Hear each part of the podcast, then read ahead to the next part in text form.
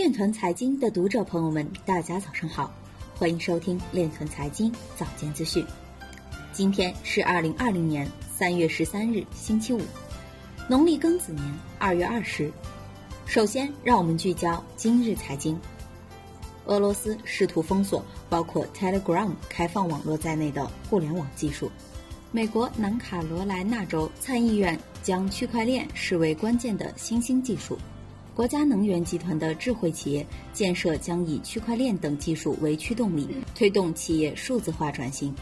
各地投资项目较多聚焦在以区块链等新业态为主的新基建项目。深交所向金固股份下发关注函，要求解释多项涉及区块链等热点的合作项目。在地缘政治不稳定加剧的情况下，比特币是投资者的可行选择。YouTube 上以加密骗取广告冒用特斯拉创始人名义进行宣传。我国除头部银行外，部分银行也在布局区块链、供应链金融等前沿科技的应用。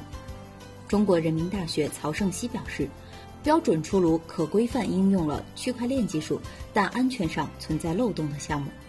复旦大学讲师王进军表示，利用区块链技术构建可信的农业数据。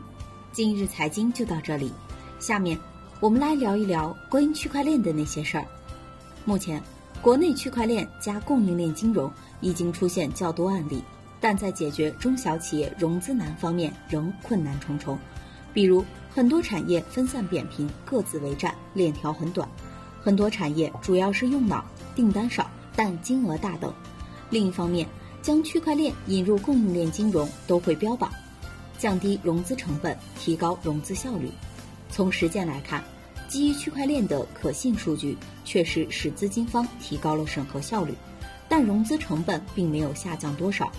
主要原因是，目前的区块链加供应链金融系统相关的业务方一个不能少，各方也都有自己的利益追求。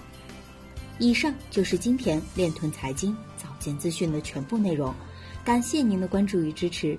祝您生活愉快，我们明天再见。